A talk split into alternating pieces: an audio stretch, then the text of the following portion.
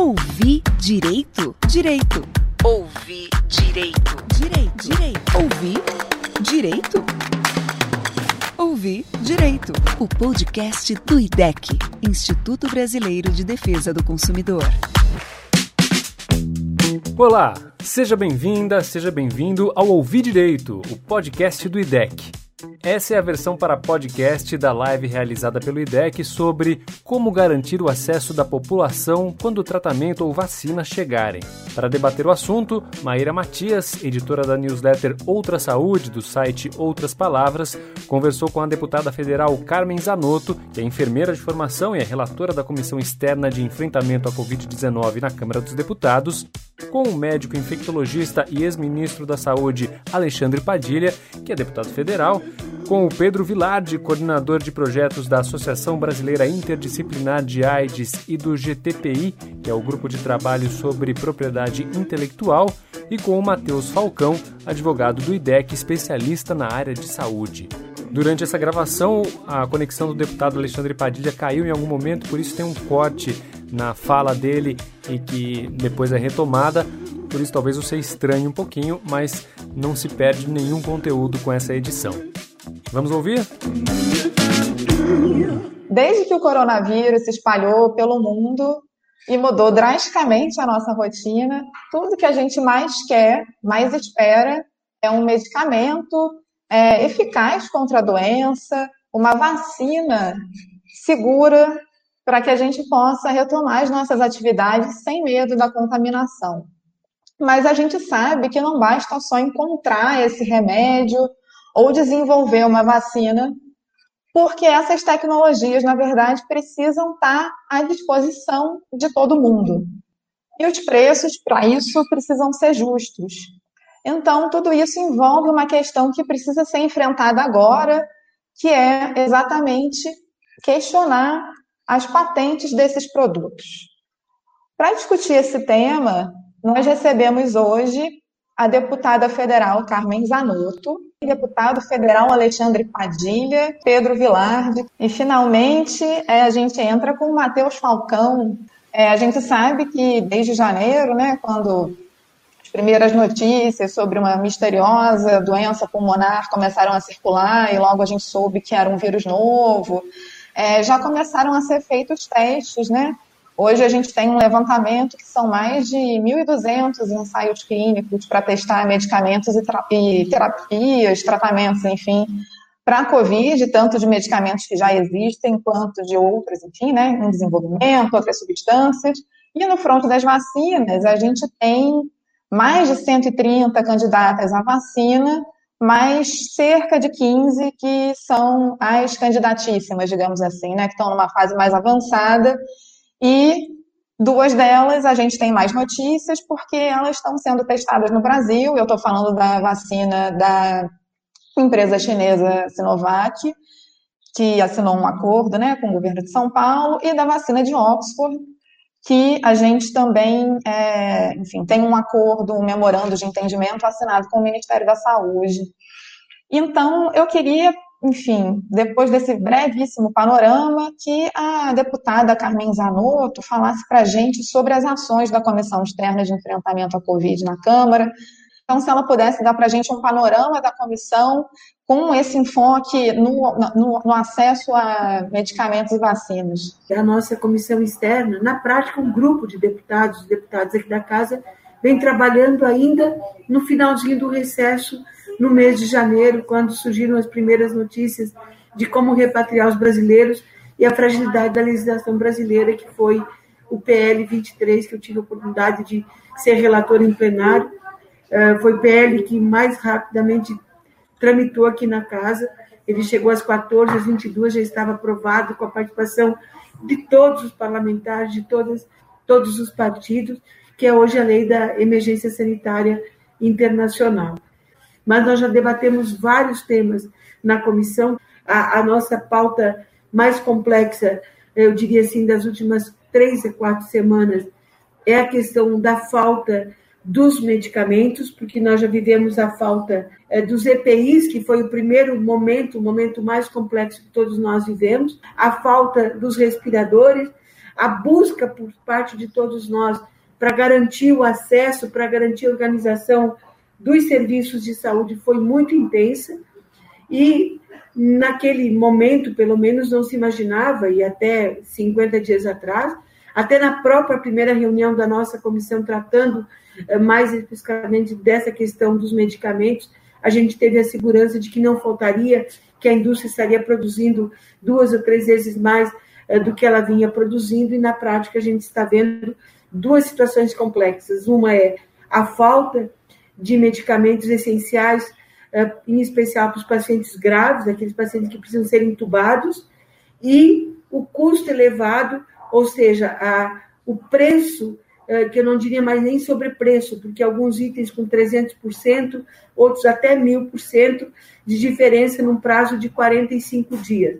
Então, a gente quer reforçar aqui, para todos aqueles que estão nos acompanhando, que eh, se receberem qualquer tipo de denúncia, por favor, comuniquem a Anvisa. A Anvisa uh, aprimorou e, e, e, melhorou, inclusive, a apresentação uh, da, da, sua página para que as denúncias possam ser formalizadas. Então, o problema mais grave que nós estamos vivendo hoje uh, deixou de ser a falta de respiradores, a falta de EPIs e passou a ser a falta dos medicamentos. Mas, lamentavelmente, nós temos ainda muitas pesquisas sendo realizadas, alguns protocolos mais rigorosos, alguns protocolos mais específicos, mas os protocolos não são universais, que eu acho que é um grande problema que a gente está tendo, né? É, e é claro que eu compreendo que cabe ao profissional da área médica a prescrição e o cuidado do seu paciente, então cabe quem está ao prescritor é, indicar qual é a melhor é, terapêutica, mas a falta ainda de uma medicação específica, um conjunto de medicamentos que respondesse com mais celeridade eh, nos primeiros sinais e sintomas, para mim ainda é uma grande incógnita e a indústria e os laboratórios estão debruçados. As vacinas, e daqui a pouco pode ser que a gente tenha até as vacinas que a gente pensava com dois anos, um ano e meio, porque nós temos que pensar que tanto o medicamento que melhor vai responder para o tratamento, quando ele for concluído nas suas pesquisas, assim como as vacinas, a gente tem que tratar isso como uma coisa para a humanidade, uma coisa eh, que não pode. Eh, eh, a gente tem que pensar nos países e nas populações menos favorecidas, como é que vão ter o acesso a isso. Então, isso não pode ser é, daquele apenas que, que descobriu e que vai produzir. Como a gente fazer com que isso possa chegar e nós temos no Brasil, eu diria, sem sombra de dúvidas, o melhor sistema de imunização do mundo. Então, não é, não é por nada também que escolheram o Brasil para fazer pesquisa, gente. A gente não é cobaia, não. Nós temos uma, um histórico dentro do Sistema Único de Saúde que precisa ser reconhecido e valorizado sempre, que é, é, é, alguns programas que se consolidaram durante os anos, em especial é, o Programa Nacional de Imunizações, que é orgulho para todos nós, eu tenho certeza absoluta. Então, as pautas estão imensas, e a gente está aqui à disposição para esse diálogo com vocês. Muitíssimo importante o trabalho da comissão e o trabalho da Câmara dos Deputados, do Congresso no geral, mas da Câmara particularmente, porque é exatamente a casa que tem essa interação com a sociedade, né? com a população. E tem uma, uma iniciativa que partiu da Câmara, e a gente está falando aqui com dois deputados que protocolaram essa iniciativa, que é o projeto de lei 1462, que ele de fato abarca todo isso, né? Ele abarca vacina, medicamento, equipamento de proteção individual, enfim. Ele pensa num conjunto de, de, de tecnologias de saúde que são necessárias em um momento em que você está numa emergência sanitária internacional ou nacional e você precisa dar conta disso rápido. Então, eu gostaria muito que o deputado Alexandre Padilha ele, ele explicasse para a gente um, um pouco melhor esse projeto para quem não conhece ele, ele surge da, da, preocupação de que a gente já tem no histórico, inclusive, de enfrentamentos de outras pandemias, como HIV AIDS, mesmo a 2009 e 2010, a pandemia da H1N1, a gente tem um histórico de que o acesso aos medicamentos e às vacinas que venham a ser desenvolvidas para enfrentar a pandemia nem sempre são produtos que têm é, acesso garantido ao conjunto da população.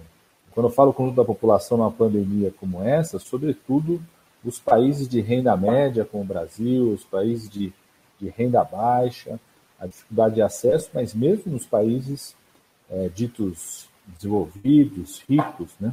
E a gente segue com o Matheus. Então, eu vou só dar alguns aspectos importantes aqui sobre toda essa questão em torno do desenvolvimento da vacina, que eu acho que nos ajudam até a compreender o, a estratégia, né, o quanto importante a discussão que o PL, nos, que o PL traz para esse momento. É importante a gente entender que hoje existem aproximadamente 200 que seriam candidatas a vacinas, por assim dizer, em pesquisa, né? Mas menos de 20 dessas 200 já estão em uma fase mais avançada. Quando eu digo fase avançada, eu estou falando especificamente uh, de testes clínicos. Né? Os testes clínicos são testes que passam todas as vacinas e todos os medicamentos também em seres humanos. É, quando a gente fala que um medicamento é indicado, tem um registro adequado para aquela doença específica, ele passou tanto uma etapa pré-clínica, que é uma etapa que envolve teste laboratorial, teste em animais, e passou em seguida por uma etapa de teste em seres humanos. Né? Por isso que é até importante que os medicamentos passem por essa, os medicamentos que nós utilizamos passem por todas essas etapas. Né? Mas voltando aqui à questão da vacina. Nós temos aí essas em torno de 20 vacinas que já estão nessa etapa uh, final de testes clínicos. Os testes clínicos uh, geralmente têm três fases, de forma que, um tanto simplificada, mas uma fase 1 que vai se preocupar sobretudo com a segurança dessa candidata à vacina ou ao medicamento, uma fase 2 que já, já inclui uma população um pouco maior de pessoas né, participando, que vai se preocupar com já aspectos relacionados à eficácia dessa substância, né, quanto agente imunizador ou agente terapêutico, no caso de um medicamento, né, e a fase 3, que é a fase que vai se preocupar sobretudo com a eficácia, e aí já se testa numa população bastante maior, numa população bastante grande, né, afinal de contas já estamos olhando aí na etapa final para realmente registrar esse, esse produto enquanto agente imunizador, agente terapêutico, né. A vacina de Oxford já está na fase 3, e aí eu queria destacar alguns pontos bastante importantes do desenvolvimento dessa vacina. Essa vacina é uma vacina que nasce de uma grande empreitada pública, né? Só citar um dado aqui: 65,5 milhões de libras esterlinas inglesas do governo britânico investidos na Universidade de Oxford, também uma universidade pública, para desenvolver essas primeiras etapas dessa vacina. Não à toa o nome vacina de Oxford, né? Em um certo momento, a universidade licencia uh, essa vacina para uma empresa, uma multinacional, a AstraZeneca, né, que uh, de uma forma também um pouco mais geral aqui, fica responsável agora pela vacina a nível global, e é justamente essa empresa, num acordo com o governo brasileiro, que traz a vacina para o Brasil, por assim dizer. E aí, o que significa a vacina vir para o Brasil? É, é um acordo, esse acordo está previsto inclusive na nossa lei de inovação, chamado Encomenda Tecnológica, em que o Estado brasileiro custeia uma parte da inovação. Né? Então a inovação não está concluída, nós assumimos um pouco o risco dessa inovação não funcionar. Estamos custeando uma parte dessa, dessa inovação enquanto população brasileira. Né? Então, se essa vacina completar efetivamente o processo de desenvolvimento, o Estado brasileiro também vai ter participado desse processo de inovação. Também é importante pensar por que, que ela vem ao Brasil. Essa empresa fez alguns acordos com poucos países. O Brasil tem um caráter um tanto pioneiro né, nesse contexto global. Por quê? Isso é justificado pelo governo britânico e pela própria diretoria da empresa.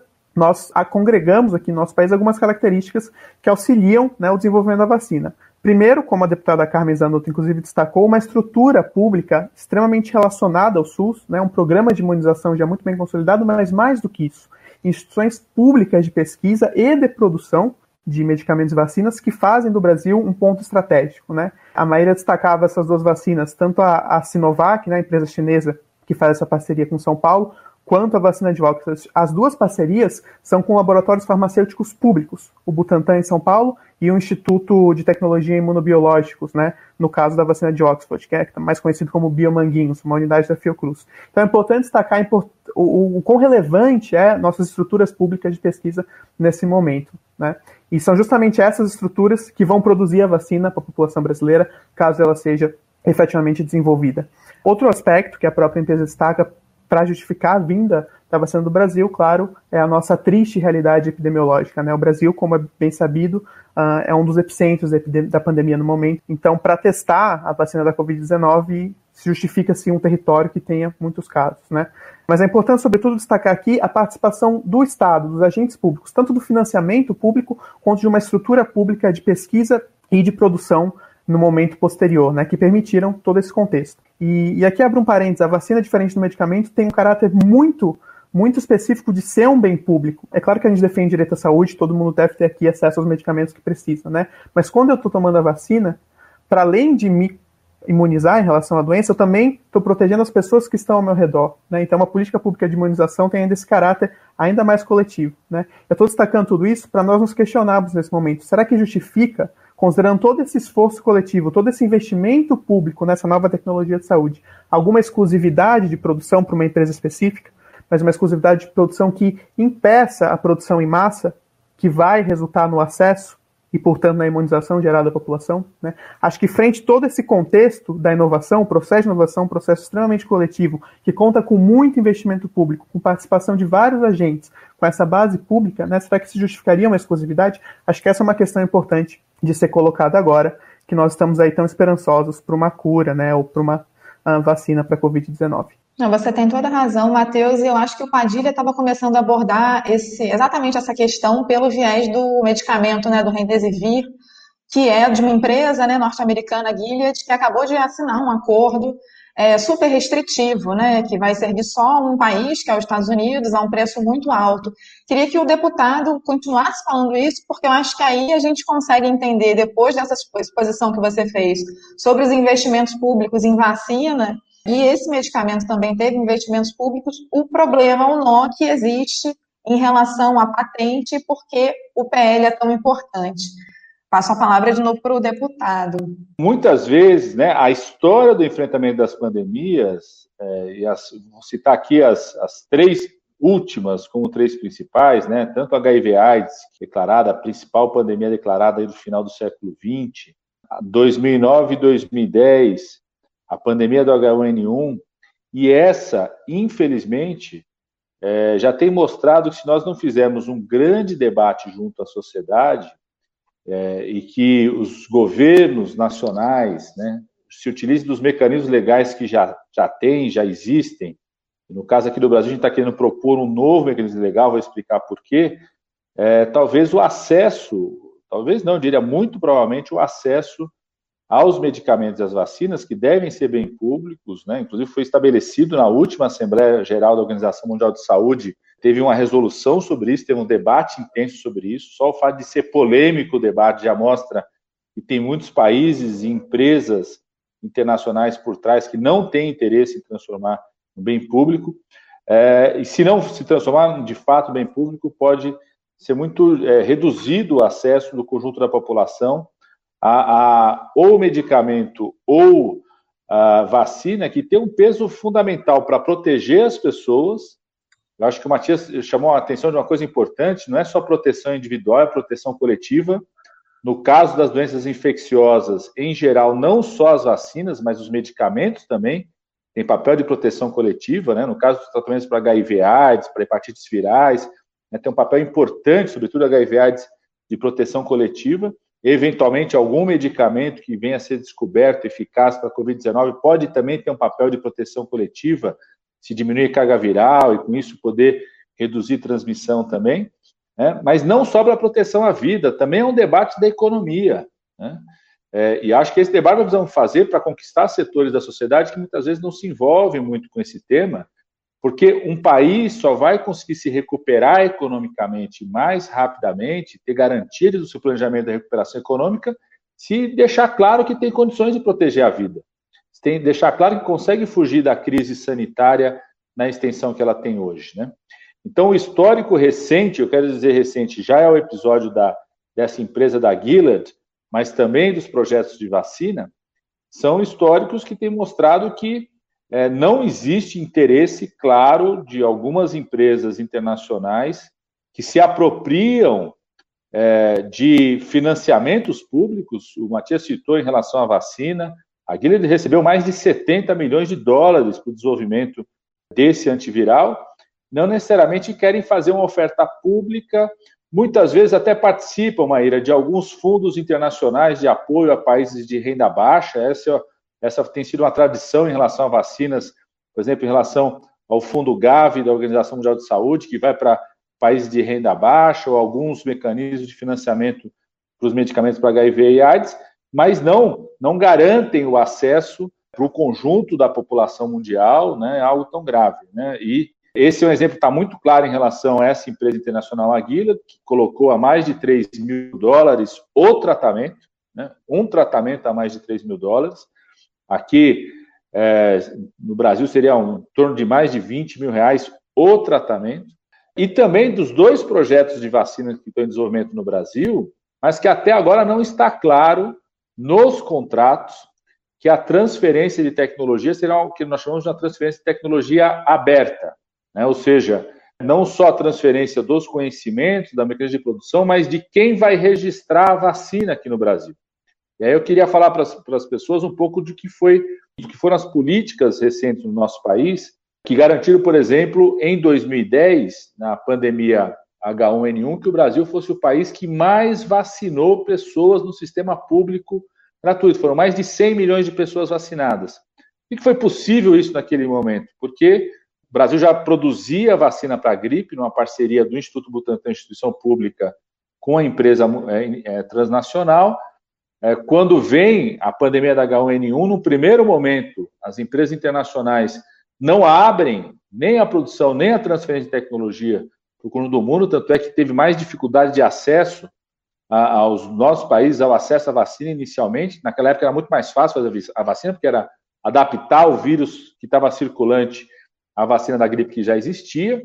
Mas o Brasil, por uma política que existia do governo brasileiro, do Ministério da Saúde, uma tradição que vinha sendo construída no SUS naquele momento, é, exigiu para incorporar no Sistema Único de Saúde que a transferência de tecnologia fosse transferência de tecnologia aberta, ou seja, é, em 2011, eu já, aí eu já era ministro, o registro da vacina é feita para o Instituto Butantan, o que significa que se a transnacional em algum momento quisesse parar de produzir no Brasil, porque às vezes elas olham o Instituto Butantan e a Fiocruz, vou usar uma metáfora aqui, como se fosse uma barriga de aluguel, na verdade. Ou seja, elas sabem que elas não têm capacidade de produzir a empresa de Oxford e o laboratório AstraZeneca não tem capacidade de produzir a vacina para o mundo inteiro, para a necessidade mundial. Então, saem buscando no mundo inteiro locais que tenham capacidade de produção local, tenham experiência, qualidade reconhecida. No caso do Brasil, nós temos algumas instituições públicas que têm esse papel. O Brasil, aliás, tirando os Estados Unidos, é o único que tem capacidade de produção de vacina para além do mercado brasileiro. Né? A Fiocruz exporta vacinas tem capacidade de produzir para além do mercado brasileiro, então tem uma importância não só para o Brasil, mas para o conjunto dos países das Américas. Então, eles fazem uma espécie de contrato, de barriga de aluguel com as instituições.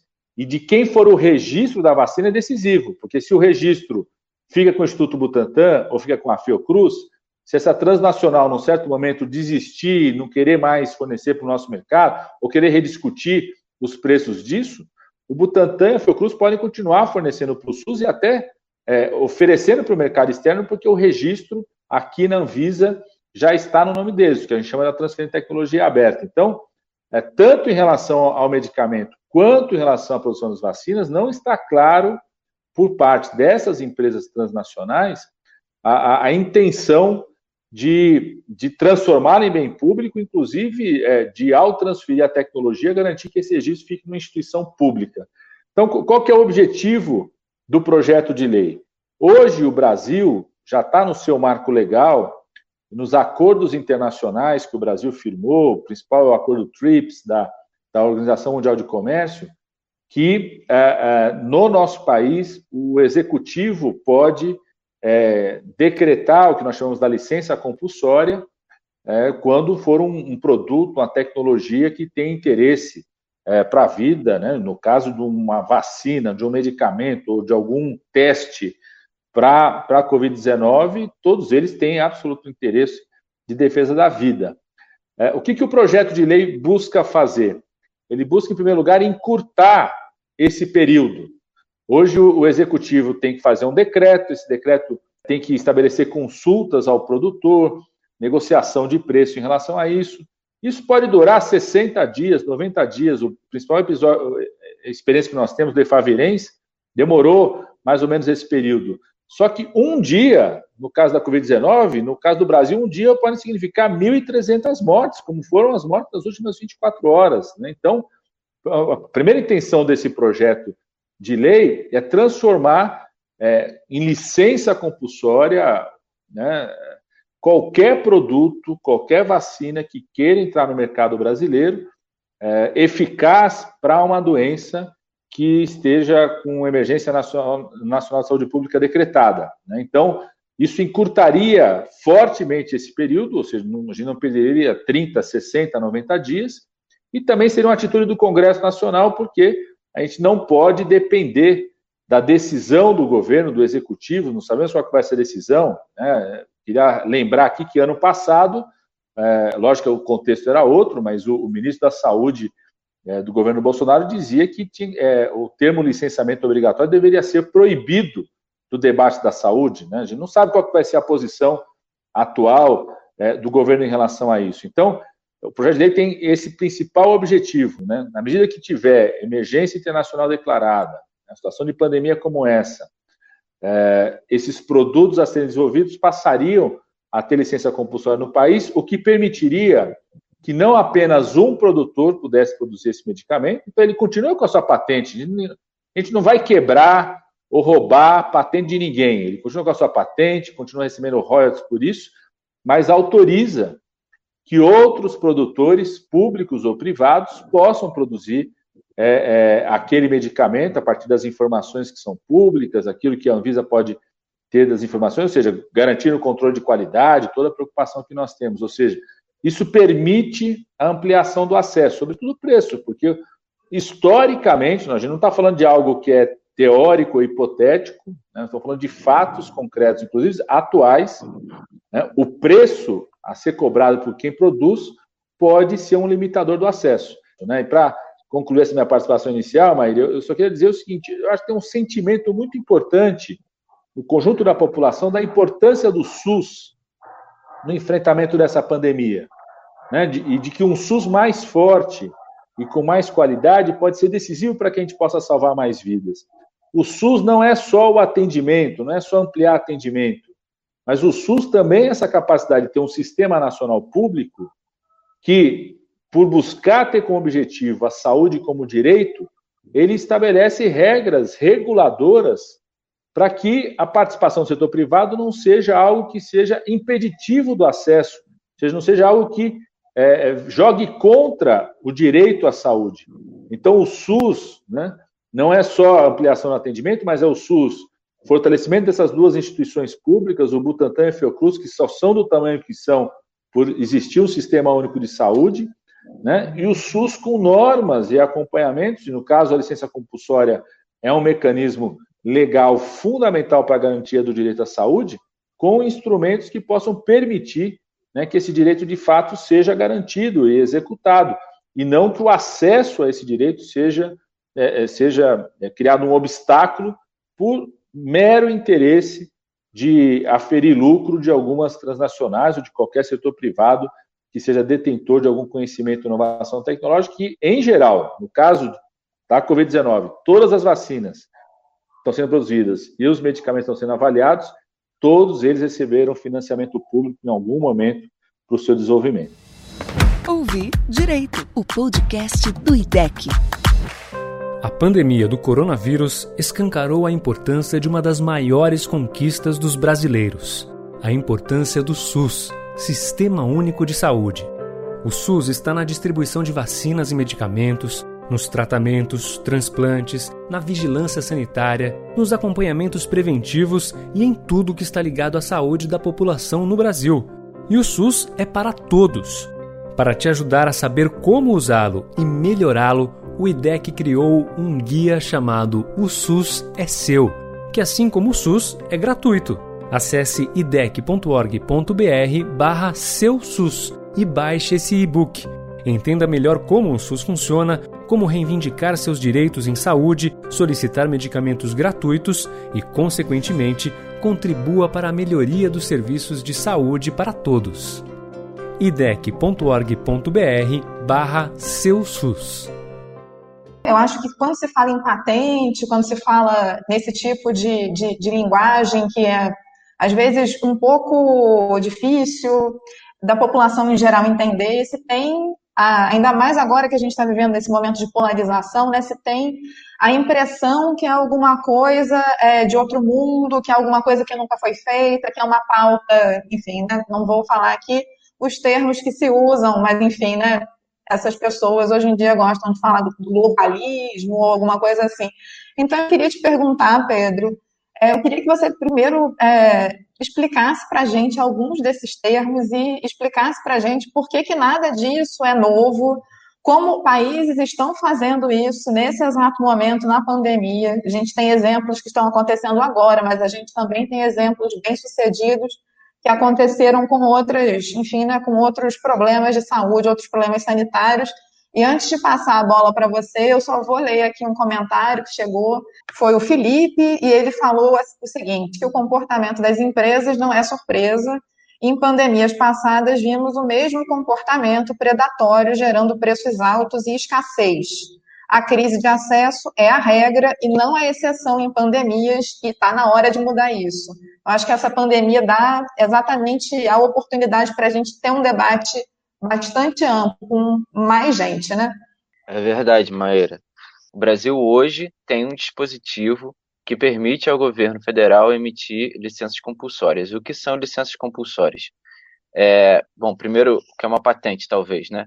A patente é um, um, um título que o Estado dá a uma pessoa ou uma empresa que permite a essa pessoa excluir outras empresas ou outras é, pessoas de entrar naquele determinado mercado.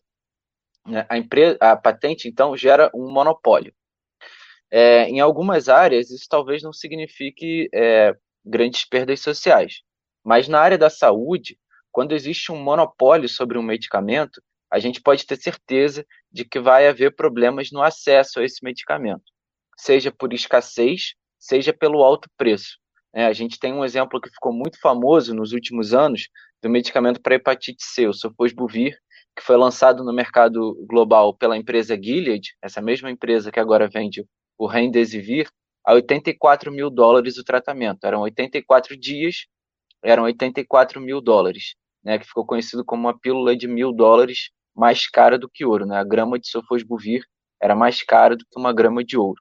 E da mesma forma que, que a gente pode ver outras doenças, como a tuberculose, como a AIDS, a hepatite C é uma doença que afetava populações do mundo inteiro, né? E se a gente tivesse que pensar no imperativo moral de que a cura para uma doença que até então era crônica, que uma doença que não tivesse cura, tivesse que ser um bem global, a gente não pôde contar com a indústria para fazer isso acontecer. Né? Os governos e as populações e os movimentos sociais tiveram que conseguir acesso a esse medicamento por meio de muita luta, como foi o caso do HIV/AIDS também. Então, por que que a gente tendo hoje uma legislação que prevê a emissão de licenças compulsórias, como já foi feito em 2017 para o medicamento efavirenz, e a licença compulsória de apenas um medicamento gerou mais de 100 milhões de dólares em economia para o SUS, né? É, por que, que a gente não pode é, usar esse dispositivo que a gente tem hoje em tempos de pandemias? Por que, que esse PL, que propõe um regime especial é, para tempos de pandemias, é tão importante? Justamente por isso. Acho que foram várias as falas que colocaram que quando a gente está numa pandemia, todos os países precisam das mesmas coisas ao mesmo tempo. Então, é quase certeza de que os insumos vão faltar. Né? É quase certeza de que os países não vão conseguir comprar. E é quase certeza também, quase não, é uma certeza que essas empresas vão ter comportamentos predatórios como sempre tiveram e vão deixar populações sem acesso em busca de lucros desenfreados. Né? A gente pode colocar o caso do Remdesivir e eu já vou falar dele. Mas a grande questão desse PL é que ele prepara o Brasil não só para essa pandemia de Covid-19, mas para futuras pandemias. E esse é um legado que esse legislativo pode deixar é, para o Brasil é, de ter, né, de dar ao Brasil, dar ao nosso país uma legislação que seja capaz de lidar em situações de emergência em saúde, em situações de pandemias. E por que isso? Porque ele é um PL que fala que qualquer, toda e qualquer tecnologia útil ao enfrentamento da Covid-19 e de outras pandemias será licenciado compulsoriamente. O que isso significa? Na prática, que não pode haver monopólios para tecnologias úteis para o enfrentamento da Covid-19 e de outras pandemias. E por que isso é importante? Quando existe monopólio, o Brasil fica limitado a comprar de apenas uma empresa. E comprar de apenas uma empresa significa não conseguir comprar justamente porque essa empresa vai ter que vender para todos os países do mundo.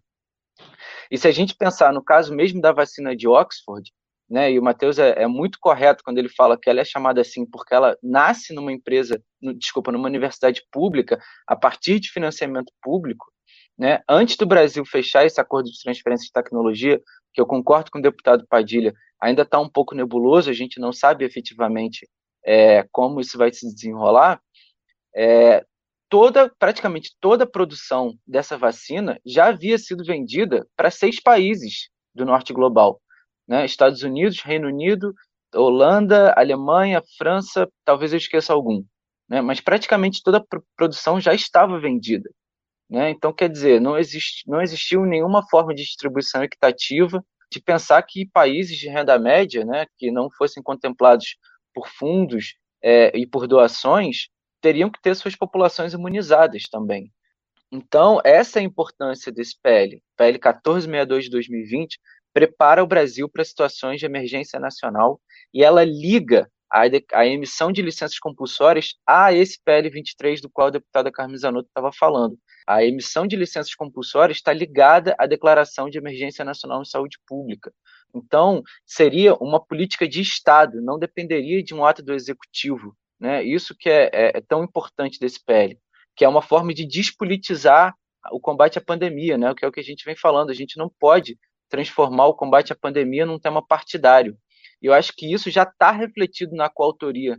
Né? A gente tem como autor o deputado Alexandre Padilha, é, a deputada Soraya Manato, do PSL, é, que assina também, o deputado é, é Zacarias Calil, é, enfim, uma ampla gama é, de parlamentares de praticamente todas as matizes partidárias, porque na comissão externa ficou muito claro de que esse é um PL que é de interesse público, né, que, que suplanta posições partidárias e que coloca que os interesses privados não podem estar acima da, da vida. Só queria colocar uma informação também, é, e aí queria perguntar também para a deputada Carmen Zanotto e para o deputado Alexandre Padilha, porque esse PL já tem um requerimento de urgência protocolado, assinado por praticamente todos os líderes partidários da Câmara, mas esse requerimento ainda não foi votado. Né? O que, que a gente precisa fazer para votar esse requerimento? E se eu puder acrescentar essa sua pergunta, Pedro, uma pergunta direcionada para a deputada, para Carmen Zanotto, que é presidente né, da comissão. Queria saber, deputada, como a comissão está vendo o, o projeto de lei? Esse projeto de lei já entrou na lista dos projetos prioritários mas a lista de projetos prioritários já é uma grande lista em função uh, das demandas. E aí, por exemplo, tem dias que a gente passa, como de ontem para hoje, votando MPs. E isso não nos possibilita votar o conjunto dos projetos de lei que já foram discutidos. Nós temos vários projetos de leis que estão com requerimento de urgência, projetos de leis que têm impacto financeiro, outros não têm impactos financeiros, mas que são relevantes. Por exemplo, eu tenho um projeto de lei que eu pedi para a gente utilizar os ônibus escolares autorizar os ônibus escolares para o, TFD, o transporte dos pacientes fora do domicílio, ou mesmo dentro do domicílio, para os trabalhadores da área da saúde, que eles estão parados e que a gente só teria o quê? A saúde assumiria o gasto do combustível, porque o motorista também está contratado pela prefeitura, porque esse, esses ônibus, né, eh, ou através de emendas ou de aquisição eh, por parte dos municípios, estão lá e a gente não consegue tramitar tudo com a vontade e o desejo que nós temos. Agora, a participação da sociedade no encaminhamento, por exemplo, eu já tenho aqui o pedido do Conselho Nacional de Saúde, que é uma moção de apoio a este projeto de lei. Né? Então, gerar essa demanda, gerar esse debate, eh, questionar, né, Padilha, e, e demandar os parlamentares dos seus estados, explicando a eles a importância desse texto, que, como bem dito, foi bem dito aqui pelo pelo Pedro, acho que foi Pedro, né, que disse com relação, ou Matheus, me perdoe, o conjunto de parlamentares que assinaram, né? Nós temos aqui é, PT, Cidadania, PCdoB, Podemos, PSL, PSB, DEM, enfim, nós temos uma gama de, de, de partidos que são coautores. Então, é, esse projeto de lei ele passa a ser uma preocupação do coletivo da nossa casa, fica inclusive mais fácil para tramitar. Por exemplo, o deputado Padilha construiu o projeto, isso a gente precisa reconhecer aqui, ele é o autor principal. né? E qual é a prática que a gente está tendo? A gente coloca no grupo de parlamentares da comissão aqueles que querem fazer a coautoria. Nós temos projetos que estão saindo com 20, com 30, com 50 eh, coautores, eh, pela importância e pela afinidade do tema que cada um tem. Então, isso também ajuda, porque eh, quando eh, tem um coletivo defendendo aquilo, eh, aquele projeto, eh, é mais fácil. Mas a gente tem essas questões, sim, é, de demanda, da pressão daqueles que não querem aprovação, né? E aí a gente tem que ter uma posição forte daqueles que desejam a aprovação do projeto, e vocês podem também, com certeza, estar apoiando, em especial, demandando aos parlamentares dos seus estados é, sobre a importância da aprovação. Eu acho, viu, Maíra, se eu puder é, complementar, é, primeiro, tem um, um, passo inicial que foi muito importante, como foi dito pela deputada Carmen Zanotto, pelo Pedro Vilade, de que é a amplitude do projeto, né?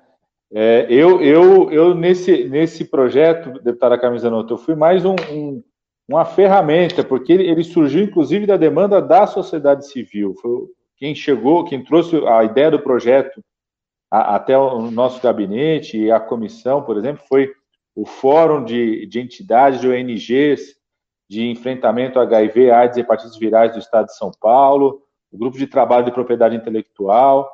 É, quando nós debatemos na comissão, na primeira, na primeira sessão que foi debatida na comissão, que já foi aprovado é, com prioridade, como foi dito aqui pela deputada Carmen Zanotto, outros parlamentares tinham projetos similares, buscaram é, todos a, a construir de forma conjunta, então ele já saiu com 14 parlamentares assinando, e depois outros parlamentares, quando foi agora para o Colégio de Líderes, de outros partidos também pediram coautoria. Então, eu diria que hoje nós temos coautoria de todos os espectros na Câmara dos Deputados.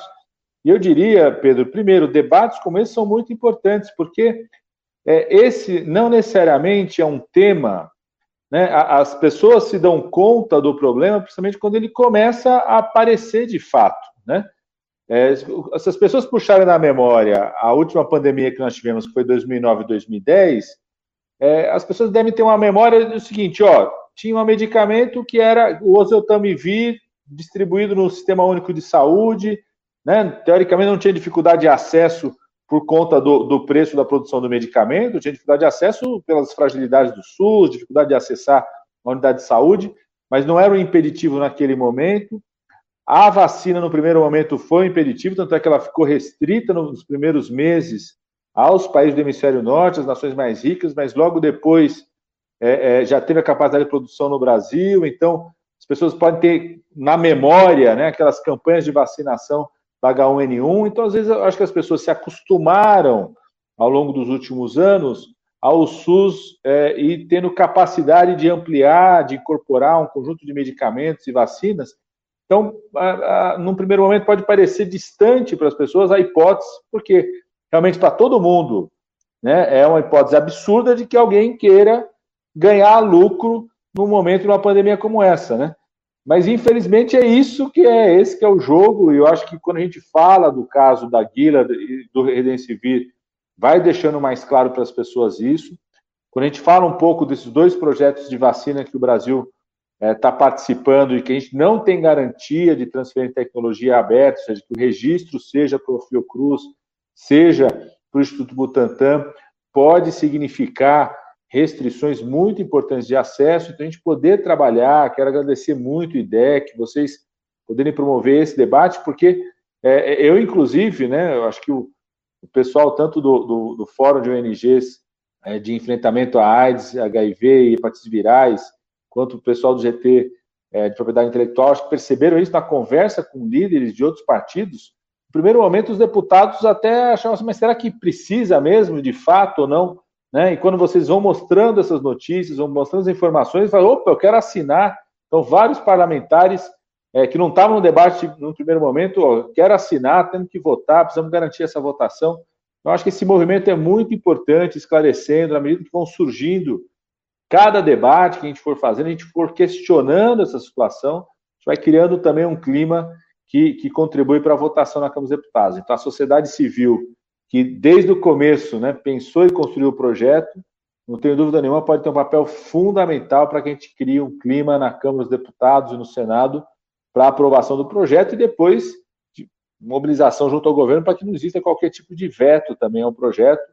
Isso acontece em outros países, sim, e das várias matizes ideológicas, assim como, como o tema da licença compulsória é, é um tema que está sendo assumido por parlamentares de vários partidos, então não é um projeto de um partido, nem de uma cor ideológica necessariamente, né? sobretudo numa situação de pandemia, de, de risco real à vida das pessoas, mas vários países, os seus parlamentos tomaram atitude aprovação. Então, por exemplo, Israel. Israel, a coalizão que governa Israel hoje, a partir do seu parlamento, é uma coalizão de direita e ultradireita. Aprovou licenciamento, um projeto de licenciamento compulsório.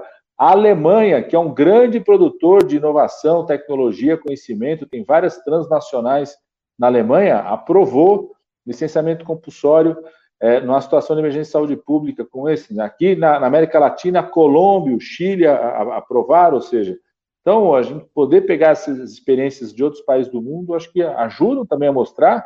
Aqui nós estamos falando de uma questão de vida. E, e, no caso do Brasil, que é um país de renda média, né, não ter uma política muito clara do acesso aos medicamentos pode significar é, um impacto muito negativo no acesso da população a, a esses medicamentos e a vacina.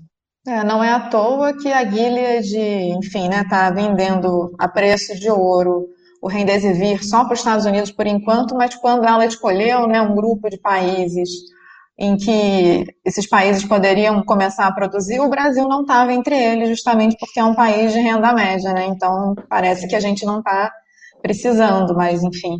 Eu queria, antes de passar a palavra para o Pedro, que eu sei que ele tem uma questão, uma provocação a fazer, eu queria só que o Matheus falasse, porque essa questão dos, das assinaturas, do, no caso da vacina de Oxford, né? o memorando de entendimento que a Embaixada do Reino Unido e a AstraZeneca é, firmaram com o Ministério da Saúde.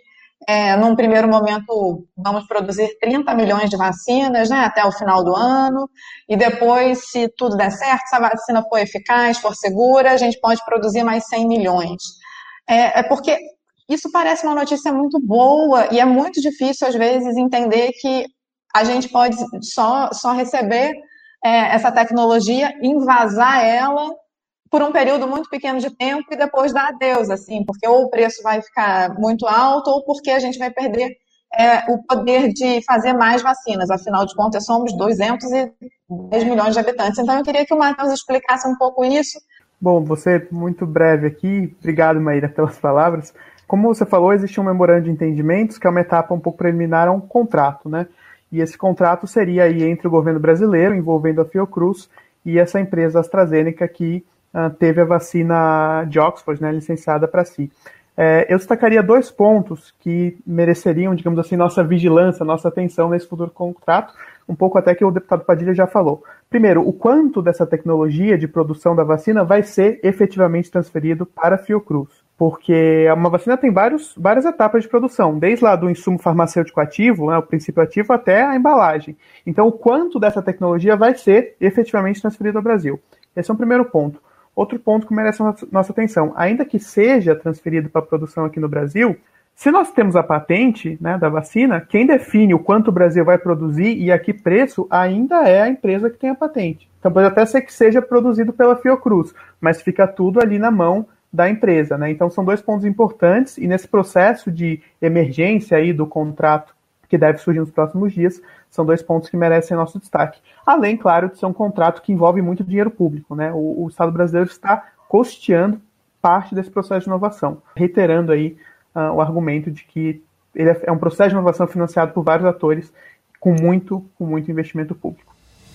IDEC, Instituto Brasileiro de Defesa do Consumidor. Tereza Liporassi, coordenadora executiva do IDEC. Olá, quero te fazer um convite. Olha só, abrimos todo o conteúdo exclusivo do site do IDEC, produzido por nossos especialistas para ajudar você, consumidor, a superar as suas dificuldades nesse momento. Há mais de 30 anos, lutamos por relações de consumo mais justas e não seria diferente agora. Todos nós tivemos que mudar de uma hora para outra nossa rotina para preservar a nossa saúde e exercer o nosso papel de cidadão no combate à crise do Covid-19. Muitos consumidores têm entrado em contato conosco, trazendo dúvidas e em busca de orientações sobre, por exemplo, como garantir qualidade nos serviços educacionais, como obter o atendimento nos planos de saúde, como renegociar as suas dívidas nesse momento tão difícil. Todo esse conteúdo você encontra no nosso site. E se você não encontrar o que, a informação que você está em busca, escreve para a gente. A gente produziu um formulário exclusivo para você compartilhar sua dúvida de consumo e ela será considerada na atualização diária que a gente vem fazendo desses conteúdos específicos. Ela vai ajudar não só você, mas todos os consumidores que estão precisando dessa ajuda nesse momento. Enquanto isso, a gente está lá cobrando das autoridades medidas que respeitem os direitos do consumidor e vamos informar para você todos os dias o que nós estamos fazendo nesse sentido. Mais do que nunca, a gente precisa estar junto para superar essa crise. Conte com o IDEC. Bem rapidinho, queria ilustrar é, isso que o deputado Padilha traz, uma pergunta que você me fez e eu esqueci de responder. Até onde a gente conseguiu mapear, 10 países têm iniciativas para modificar suas leis ou mesmo emitir licenças compulsórias. E grande parte deles no chamado norte global, né, países ricos, Alemanha, Canadá, Israel. E a gente também tem que lembrar que os Estados Unidos é o país que mais emitiu licenças compulsórias na história. Até hoje são mais de 100 em diversos campos tecnológicos, não só para a saúde, mas os Estados Unidos é o país que mais emite licenças compulsórias, né? E se a emissão de licenças compulsórias se suspender monopólios fosse o que causasse atraso no desenvolvimento tecnológico, eu acho que os Estados Unidos não estaria na posição que está hoje. Fico muito confortável de dizer. Eu queria também só dar alguns dados sobre o Remdesivir, né, para a gente reforçar a importância desse PL. Né? A Gilead anunciou que para os países de renda média e média baixa, o tratamento de cinco dias com Remdesivir vai ser vendido a 2.340 dólares. Isso dá mais ou menos 12 mil reais né, na cotação atual. E aí eu, eu fiz um, uma conta rápida, né, é, segundo o site Worldometer, que traz vários dados sobre a pandemia de Covid-19, tem mais ou menos 8 mil pessoas em condições críticas hoje que talvez fossem é, as pessoas que receberiam o Remdesivir. Isso custaria já para o Brasil 96 milhões de reais, né, para apenas 8 mil pessoas, apenas um medicamento. Isso a gente também tem que lembrar num contexto de emenda constitucional 95, e congelou os gastos em saúde e educação pelos próximos 20 anos. Agora, mais chocante ainda é saber que o custo de produção de cinco dias de tratamento de, de, com Remdesivir é de 4 dólares e 50. Então, esse medicamento que a Gilead vai vender por 2.340 custa para ser produzido com lucro 4 dólares e 50, né? um pouco mais de 20 reais. Então, o Brasil pagaria 12 mil por um medicamento que poderia ser produzido por 20. É disso que a gente está falando quando a gente fala desse PL 1462. É de não dar lugar à cobiça, à ganância, é de dar lugar à vida, à saúde, né? Porque, tudo bem, não existe nenhum lugar em que a gente possa comprar por 4 dólares e 50, mas existem versões genéricas por 70 dólares que o Brasil poderia acessar se esse PL fosse aprovado, né? A gente não precisaria esperar. No dia que esse PL for sancionado, a gente pode comprar essa versão, essa versão genérica. Não, é impressionante a diferença de preço, né? Muito, é muito chocante quando a gente abre, né? Não é à toa que também no ano passado isso foi uma discussão super importante na Assembleia Mundial da Saúde, né? A transparência, as empresas abrirem de fato os custos, a planilha, porque você tem ONGs que fazem uma projeção do que aquilo custa, mas a gente não sabe muito bem, né? E não sabe também o quanto de investimento público teve ali. Gente, é, foi muito bom. Eu vou começar o encerramento, a nossa despedida. Pedro, então, começa a se despedir. Queria agradecer muito ao IDEC o convite, agradecer muito a deputada Carmen Zanotto e Alexandre Padilha por estarem nesse trabalho super é, forte e dedicados né, ao enfrentamento da Covid-19. Né, o Legislativo tem tido um papel muito importante.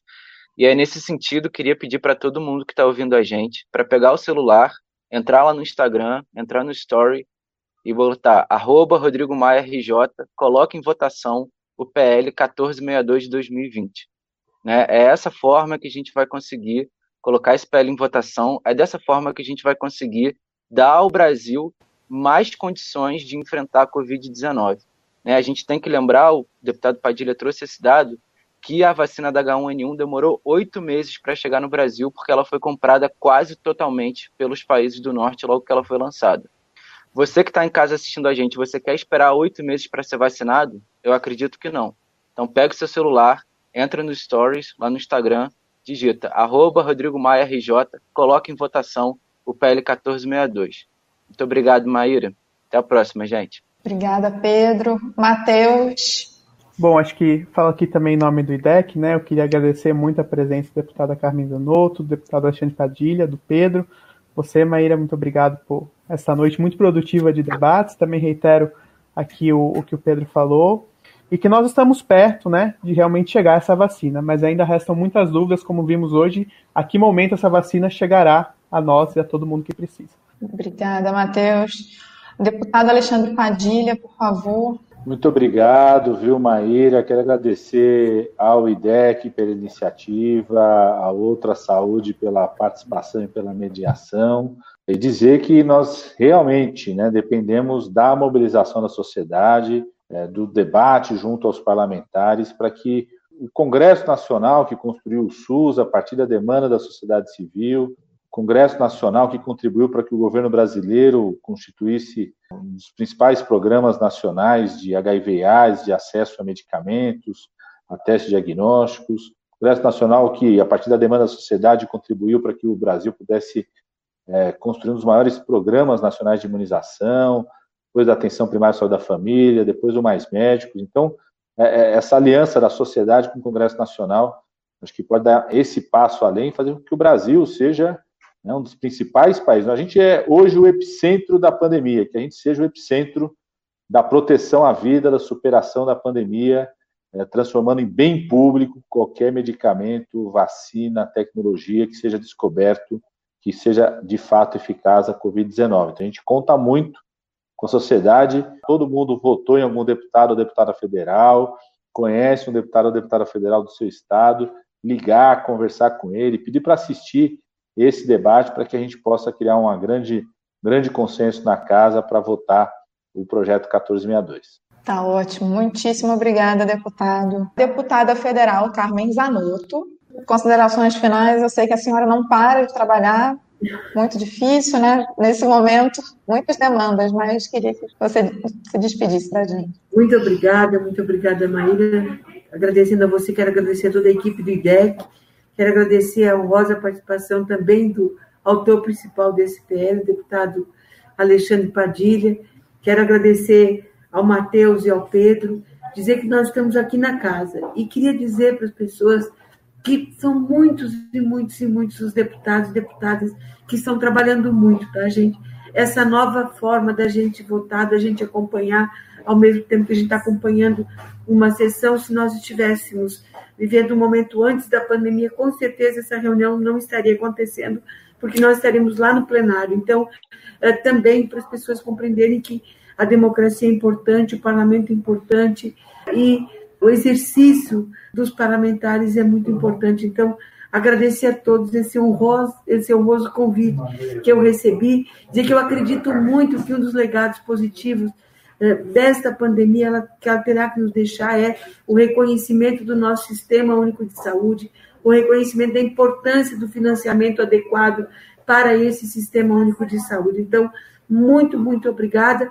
E aqui quero fazer minha homenagem a todos os trabalhadores que estão na linha de frente, homens e mulheres é, de todas as áreas, em especial o maior número de óbitos está sendo na enfermagem, que é a minha categoria profissional, aos médicos, muitos jovens estão indo a óbito, mas a todos os homens e mulheres que estão na linha de frente, eh, buscando salvar e atender a nossa população. Então, salvando vidas, colocando a sua própria vida em risco. Então, meu muito obrigado a todos os trabalhadores da área da saúde. Eu tenho certeza que nós vamos perceber as dificuldades com mais intensidade do nosso SUS a partir dos vazios assistenciais, mas também a gente vai conseguir ter argumentos suficientes para a gente entender que os recursos da saúde podem ser item orçamentário despesa.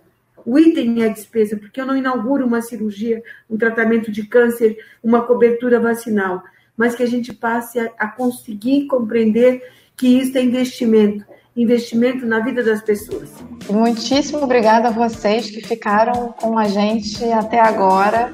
Eu me despeço. Tchau. Ouvir direito? Direito. Ouvir direito. Direito. Direito. Ouvir direito? Ouvir direito. O podcast do IDEC, Instituto Brasileiro de Defesa do Consumidor.